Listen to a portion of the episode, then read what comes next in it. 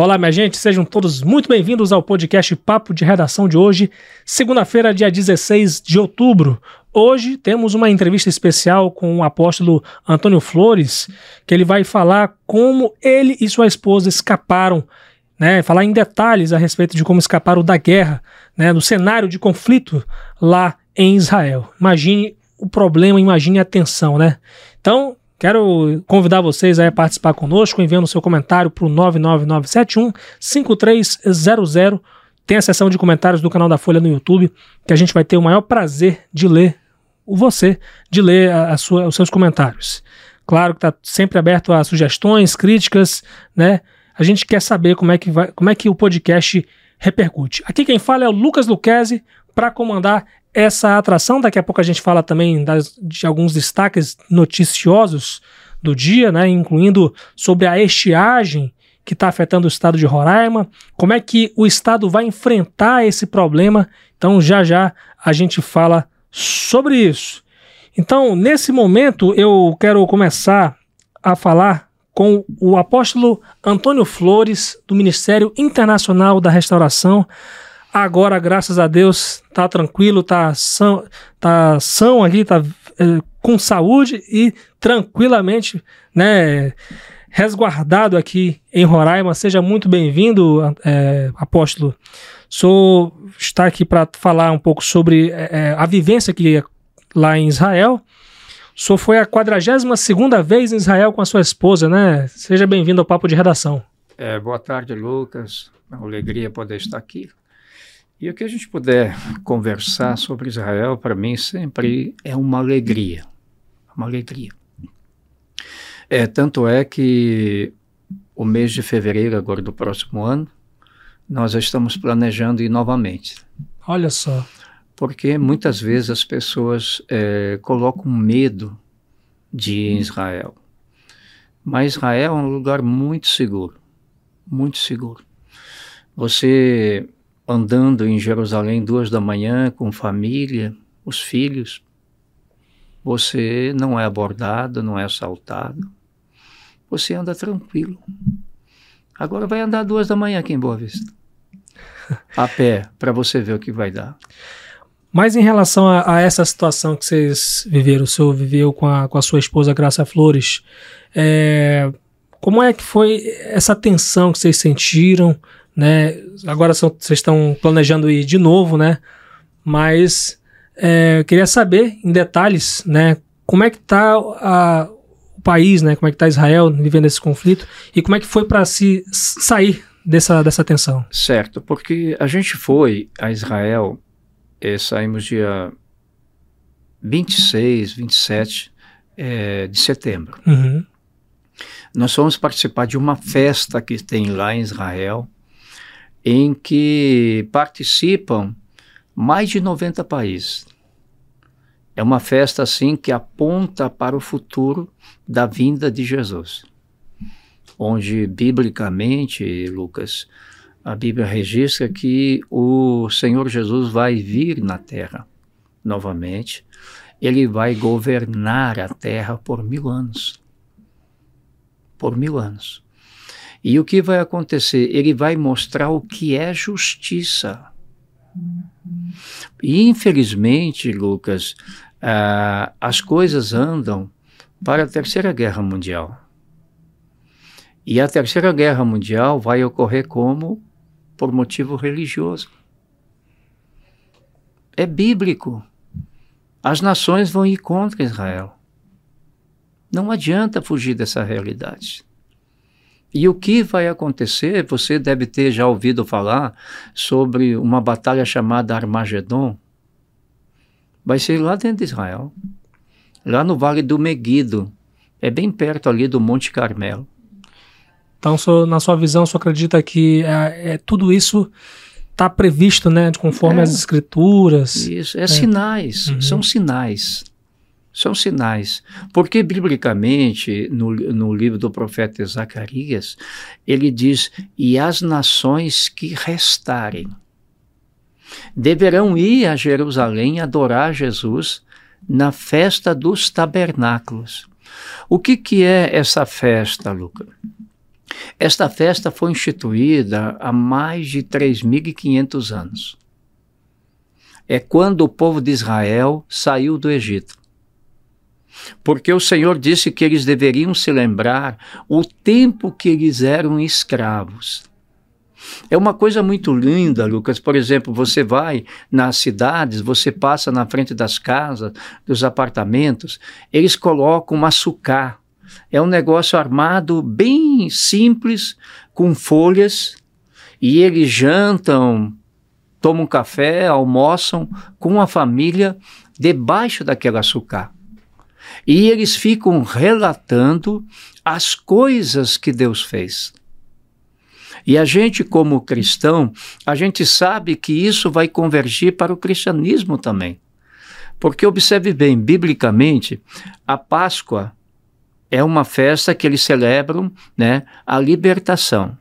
E para nós cristãos, nós celebramos a morte e ressurreição de Cristo. A, a, o Pentecoste é uma festa que eles chamam Festa das Semanas. E a gente celebra a descida é, do Espírito Santo. E a festa de tabernáculo é uma festa que aponta para o futuro. Então, por isso que a gente vai todo ano. Uhum. E lógico que a gente vai é, em, em, meses é, fora dessa época, porque financeiramente é muito mais barato. Por exemplo, eu e minha esposa, se a gente comprar um, um pacote, um, uma passagem, tudo, é, hospedagem, não dá um uma passagem é, que se compra na festa tabernáculo, porque é uma festa é, de alta temporada. Uhum. Então, nós estávamos lá, tinha é, mais de 2.500 brasileiros participando do Brasil todo. E a gente sentia, Lucas, é, normalmente nessa, a gente faz uma marcha. Aqui teve dia 5 de uma marcha para Jesus. Uhum. Lá foi dia 4 que teve uma marcha é, que é da independência de Jerusalém. Porque é, em 73, se não me engano, foi em 73, que teve é, uma, uma revolução lá em Israel em que a cidade eh, do muro, que tem o um muro lá, que chama de Lamentações, na realidade Israel chama de Kotel, né, o muro ocidental. Porque não é o muro eh, do templo, é um muro de contenção que na época eh, segurava o templo, né? Então, a, os, as pessoas vão lá eh, celebrar esta festa. E a gente via, Lucas, que sempre nessa festa o, é muita tensão. Uhum os policiais eles sabem e que nessa época é onde mais os palestinos é, atacam. Uhum. E com certeza eles deviam ter alguma informação nesse sentido, mas não sabiam a dimensão. E foi nesse, nesse clima né, que aconteceu todos esses ataques é, do, do Hamas. Exatamente. No dia 7, que nós, ainda bem, nós eh, nos integramos a um grupo de Goiás, lá em Jerusalém, Ainda bem que eles voltaram para o Brasil dois dias antes. Uhum. A gente ficou mais dois dias porque a gente te, tinha que ter é, esses dois dias livres para fazer alguma compra, é, passear um pouco, porque é, em grupos é muito intenso, né? É muito intenso as atividades, a gente não tem tempo de lazer nenhum. Aí eles voltaram dois dias antes, a gente ficou mais dois dias, íamos retornar dia 7, e a gente estava no hotel, né? O hotel é num bairro árabe, lá em Jerusalém. Aí mais ou menos umas seis e meia, aí toca a sirene. Aí eu falo para minha esposa, amor, isso é sinal de foguetes.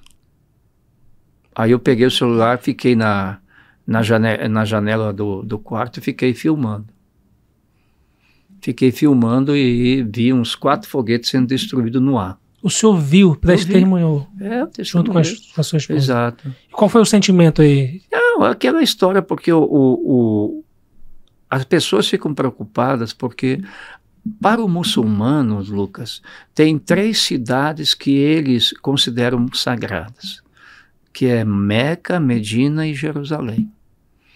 Então o pessoal achou estranho eles jogarem foguete em uma cidade sagrada para o muçulmano também.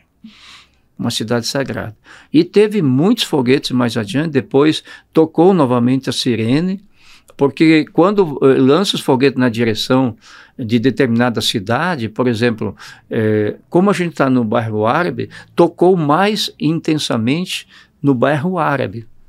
E depois a gente viu que em outro bairro, em Jerusalém, tocou mais intensamente, não tocou para cá, porque o foguete estava indo naquela direção. E aí o que aconteceu? A gente tinha passagem né, para meia-noite né, do dia 7, e aí o que iam fazer? A gente tinha já um, é, reservado um táxi, né? Uhum. Para sairmos do, do, do, hotel para o aeroporto às 19 horas. Aí eu liguei para uma pessoa amiga lá em Jerusalém, daí disse: Olha, vai urgente para o aeroporto que é melhor. Porque lá tem um sistema de segurança bem mais moderno e pode evitar com mais tranquilidade foguetes. Uhum. E aí a gente pediu um táxi, né? E o, o pessoal do hotel diziam que os taxistas não iam porque é, os aero, o aeroporto estava fechado. Estava fechado para os voos no momento, né? Não estava fechado para o povo. Uhum. Aí eu falei, desculpa, eu falei para essa pessoa amiga, é, pedindo uma sugestão dela, disse, não vou providenciar um táxi de uma, um, um, amigo que mora em Jerusalém que ele vai buscar vocês. Mas essa pessoa, é, esse contato que vocês tinham, é, era é brasileiro? Uma, é brasileira, é uma guia. Uhum. Ela fala oito idiomas. Pois é, ver a curiosidade aí, é, como, é que, como é que foi, né, exatamente? Então vocês não tiveram tanta dificuldade para sair de lá por conta da falta de comunicação, né? Porque vocês não falam bem a, a língua do, local, né? Não, aí eles Tem falam, eles falam inglês, né? Sim. Falam inglês, hebraico. Mas aí a gente conseguiu esse táxi, foi até o aeroporto. Na metade do caminho, o taxista disse que o aeroporto estava fechado. Eu disse: não, prossiga o caminho, que lá a gente dá um jeito. Uhum. Aí foi interessante a gente chegar lá no aeroporto. Eu sempre comento até aquele filme Apoca Apocalipse Now. aquele monte de gente chegando no aeroporto. Foi mais ou menos assim. Uhum. Muita gente. Aí nós estávamos com quatro malas grandes. Lá, em, não sei se você já viu no aeroporto, para você sacar a mala, sacar o carrinho para colocar as malas, você tem que colocar o cartão de crédito, né? Aí coloca o cartão de crédito, paga uma taxa, daí puxa e coloca as malas. Aí fomos, entramos no aeroporto. Depois de, um, de umas horas, daí é, no, nos altos falantes lá começaram a falar em hebraico e tinha muitos judeus no aeroporto, né? Aí começaram a correr para o bunker. Aí foi um desespero, um desespero. Crianças gritando, mulheres desesperadas. O clima era de desespero total, generalizado é, mesmo no aeroporto. Meu né? Deus, né? ali é uma tensão, uhum. uma tensão muito grande. Ainda bem que a gente já tem um, uma experiência de, de, viajar lá, já passou por muitas situações, não nesse nível. Uhum. Então a gente já vai sempre é, emocionalmente preparado uhum. para os imprevistos. Não houve nenhum um tipo de, de medo de morrer em algum momento? Não, não, não ficou. Não, por incrível que pareça, o lugar de Jerusalém tem uma paz que não encontra em nenhum lugar, não. Não encontra. Uhum. É uma coisa incrível. Aí, quando tocou o, o, alarme lá no aeroporto, o pessoal correndo para o banco, e daí eu disse: Eu correr não, estou com a minha esposa, então não vou forçar. Aí a gente pegou umas malas, ficou muitas malas no saguão.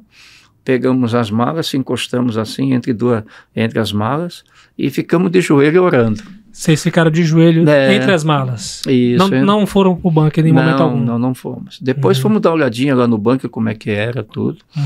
Mas aí o, o, o, avião, a aeronave, ou melhor, a empresa aérea da Emirates, que a gente foi, ia fazer conexão com Dubai, eles suspenderam uhum. o voo. O voo que vocês iriam? Isso. Uhum. Aí disseram, deram até o número do telefone para ligar e para ver uma outra empresa que eles iam reembolsar a passagem.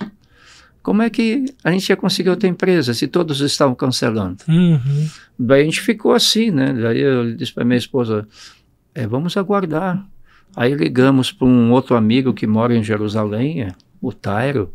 Ele, é, ele tem a, os parentes dele de Manaus. Ele disse: Não, se não der certo aí, eu vou buscar vocês, vocês fiquem aqui em casa. Aí o que aconteceu? A gente ficou aguardando. Demorou umas três horas daí.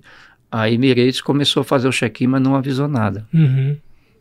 Aí a gente sempre acompanhando, porque a gente, nesses voos, a gente já tem a experiência que a gente não pode tirar o olho da tela lá. Sim. Sempre tem que estar observando. E o voo da Emirates não tinha sido cancelado. Os outros estavam sendo cancelados. Uhum. E aí a gente foi fazer o check-in, numa tensão. O tempo tensão. todo acompanhando no celular? Meu Deus, a tensão é muito grande. Né? Sim. Tinha gente vomitando, Lucas. Sério? Mas é, é, pânico, né? Uhum. estado de pânico, pegando aquela lixeira, vomitando, passando mal, pessoas com é, dando sinais de infarto. Uhum. Aí o pessoal paramédico levando para dar algum, algum tipo de tratamento. Foi muito delicado, muito delicado.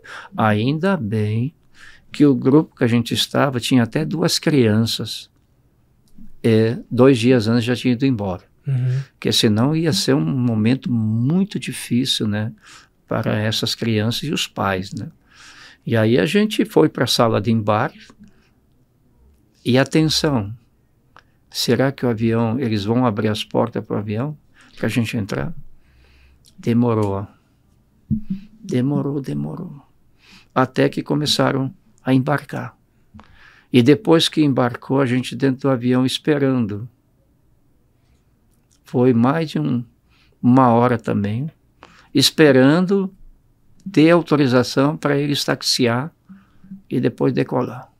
Porventura teve algum, assim, pelo menos o que se comentava, né, lá por, pelo aeroporto, um possível medo de que esses grupos extremistas fossem até esses locais e realizassem ataques contra as pessoas, contra o aeroporto ou mesmo contra os aviões? Não, sempre tinha, porque eles lançaram muitos foguetes naquela uhum. direção, né?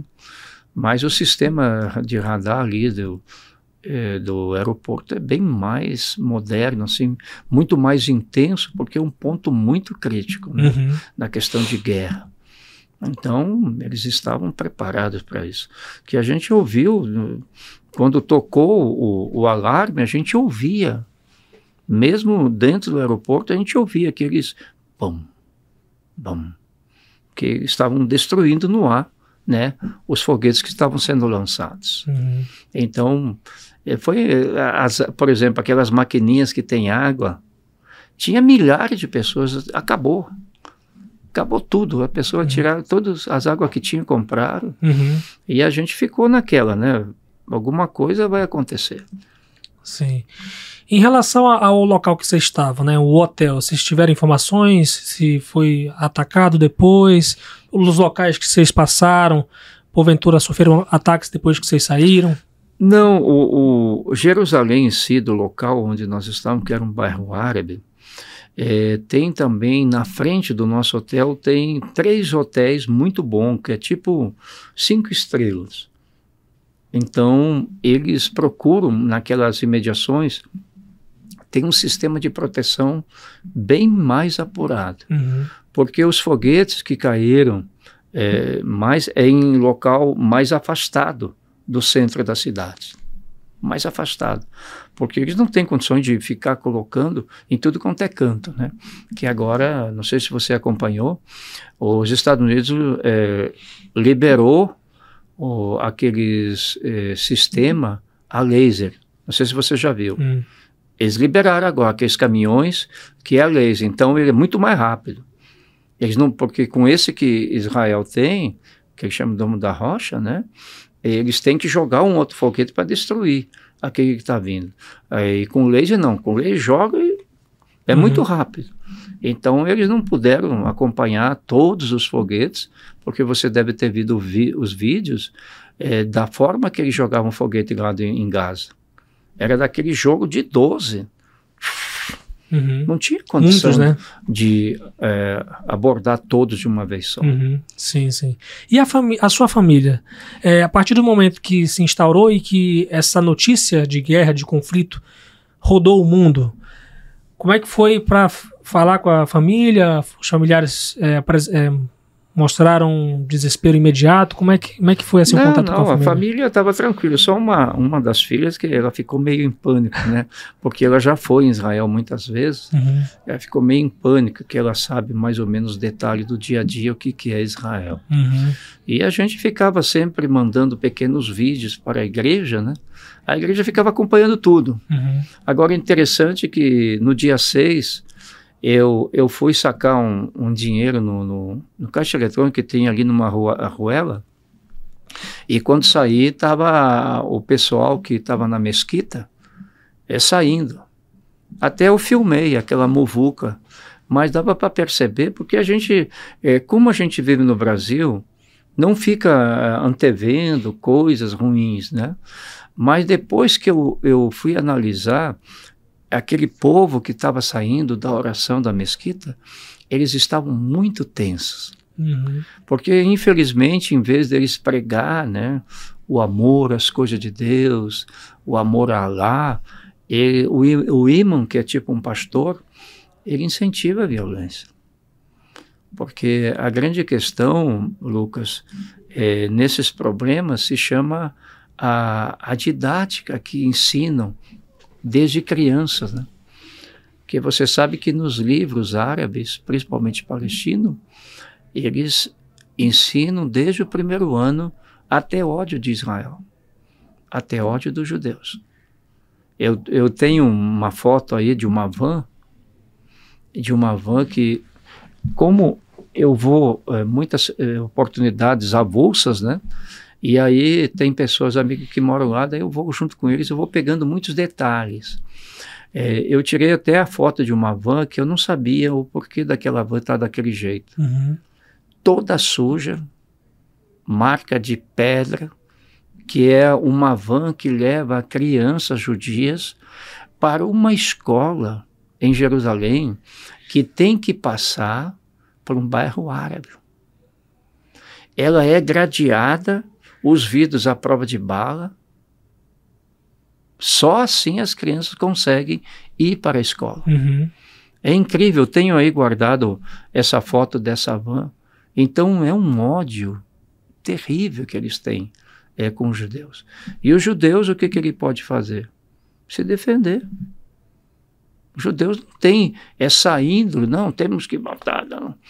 Porque você sabe que Israel não é como aqui aqui no Brasil tem o Ministério da Defesa, é, Aeronáutica, né, Marinha, Exército. Lá é Ministério da Defesa. Da Defesa. Uhum. Eles se defendem. Nos atacou, pode ter certeza que vão ser revidados. Porque existe em Israel, Lucas, não sei se você já viu falar, em um local chamado Massada. Já viu falar em Massada? Não. Massada é uma fortaleza na época de Herodes, que Herodes construiu um castelo e se tornou uma fortaleza. E nos anos 70, o povo de Israel, muitos judeus se revoltaram né, é, com o Império Romano. E aí o Império Romano ele foi atacar eles.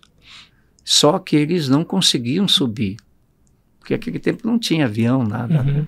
Né? E aí o que, que eles fizeram? Pegavam escravos judeus e mandava eles fazer uma, uma, uma rampa. Aí fizeram a rampa para chegar até no topo, uhum. e aí tinha mais ou menos 90 e 900 e poucos judeus, e os judeus vi, viram que eles não iam conseguir vencer o, o exército romano, e aí o que aconteceu? Eles entraram, os líderes entraram em um acordo é só você ver pelo o uhum. Google aí que conta a história.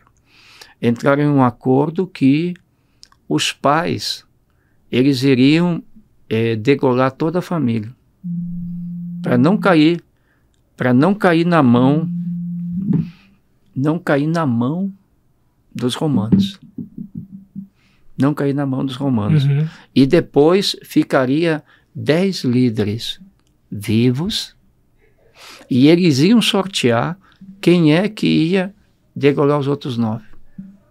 Nossa. Gente. E aí o que aconteceu? Teve uma senhora que tinha duas criancinhas que conseguiu fugir desse massacre que estavam fazendo entre si, se escondeu numa cisterna. E aí, quando o, o, os romanos chegaram, a água tinha, a comida tinha, como dizendo, nós fizemos isso por nossa própria vontade. E em vez de ser um momento vitorioso do Império Romano, eles ficaram muito entristecidos.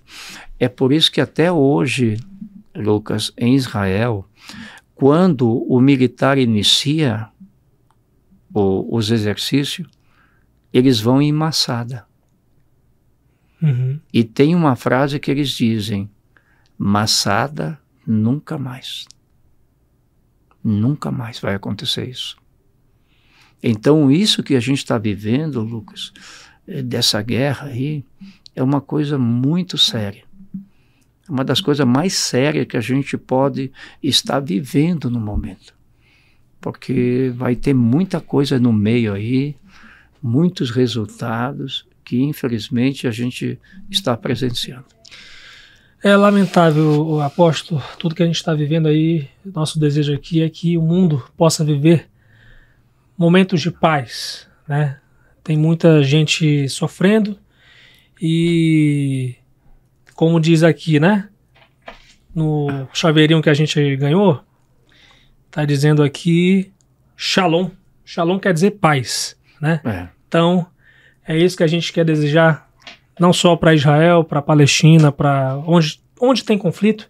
A gente sabe que a gente vive num mundo onde nunca antes, em mais de quase 100 anos, a gente está vivendo bilhões de pessoas em situações de conflito, não só em Israel, não só na Ucrânia, mas também na região da África, né? A gente vê muitos países, muitas pessoas em situação de conflito e a gente desejar aqui shalom, paz para todo o nosso mundo. Muito obrigado, apóstolo, pela sua Valeu. participação aqui e quem sabe uma próxima oportunidade a gente fale melhor sobre isso. Tá certo, a gente está à disposição. Sempre que eu ando para falar de Israel, a gente sempre tem alguma coisa para compartilhar. Muito obrigado, até a próxima. Valeu, mano. Então seguimos com um papo de redação, falando aí, prometendo aí falar de notícias. Prometi e vou cumprir, hein, gente? Porque a gente vai falar aqui que o governo não vê risco de desabastecimento de água e de alimentos, pelo menos por enquanto, aqui em Roraima. Hoje, o governo do estado fez uma entrevista coletiva para falar das medidas contra essa estiagem rigorosa, né, influenciada pelo o fenômeno El Ninho, responsável aí por é, é, esquentar, né, aquecer a, as águas do Oceano Pacífico. Então, essa é a avaliação de momento, gente. O presidente da CAE, Jaime Serrador, afirmou que a companhia está preparada para fazer a captação submersa de água por meio de bombas, desde que o, o nível do rio Branco não fica em torno de 30 centímetros negativos. E a gente está tá se aproximando cada dia, né, tendo em vista aí que de 20 a 30 centímetros a menos por dia. E tem todo esse, esse cenário, mas a CAE disse que está planejando aí, já tem processo licitatório para poder perfurar 50 poços artesianos. Em Boa Vista já tem dezenas de poços espalhados pela cidade e vão ser perfurados aí 30 poços artesianos na, no interior e 20 aqui na capital. E destaco aqui entre as medidas a criação de um gabinete integrado de gestão, composto por secretarias, órgãos estaduais, né, a permuta quinzenal da Operação Guardiões do Bioma para é, você combater, para as equipes combaterem aí os incêndios florestais, né, e também poder autuar os, é, os infratores né, de, de crimes ambientais e tudo mais, gente. A matéria completa você pode conferir lá em folhabv.com.br e também você pode conferir é, essa crise financeira que o Estado está tá sofrendo. E um dos efeitos é uma possível exoneração de servidores públicos da Assembleia Legislativa de Roraima e redução salarial. Isso está lá em folhabv.com.br, matérias aí sobre essa crise aqui no estado, gente. E qualquer detalhe, Você pode conferir lá no nosso portal. Tem também uma notícia que fala é, sobre a seca que acabou suspendendo a obra de infovia que promete acabar com a instabilidade de internet em Roraima. É uma informação que foi dada hoje pelo governador de Roraima, Antônio Denário, durante essa coletiva para anunciar as ações no enfrentamento à estiagem rigorosa aqui no estado de Roraima. É, é uma obra importante que vai ligar cabos de fibra ótica lá da Vila de Moura, em Barcelos, no interior do Amazonas, chegando aí a Roraima até Boa Vista, né? Vai até Caracaraí por rio e via terrestre de Caracaraí até Boa Vista. Então essas, essas obras foram suspensas por conta da seca, né, que causou também o atraso no, licen no licenciamento ambiental. Então essas e outras notícias você acompanha em folhabv.com.br. Aqui a gente está sempre repercutindo aqui também no papo de redação. Minha gente, muito obrigado pela sua companhia. Aqui quem fala é o Lucas Luquezzi. Quero convidar você sempre a interagir conosco pelo nosso pelo nosso zap, 999715300, as redes sociais Folha BV, no Instagram, Facebook, no Twitter e a minha rede social, arroba Lucas L-U-C-K-E-Z-I-E é o meu sobrenome, para a gente poder interagir, bater um papo e eu receber as suas sugestões de matéria. São muitas, a gente promete aí que vai analisar uma por uma. Muito obrigado aí sempre pela sua companhia e pela sua confiança. E até amanhã, se Deus quiser.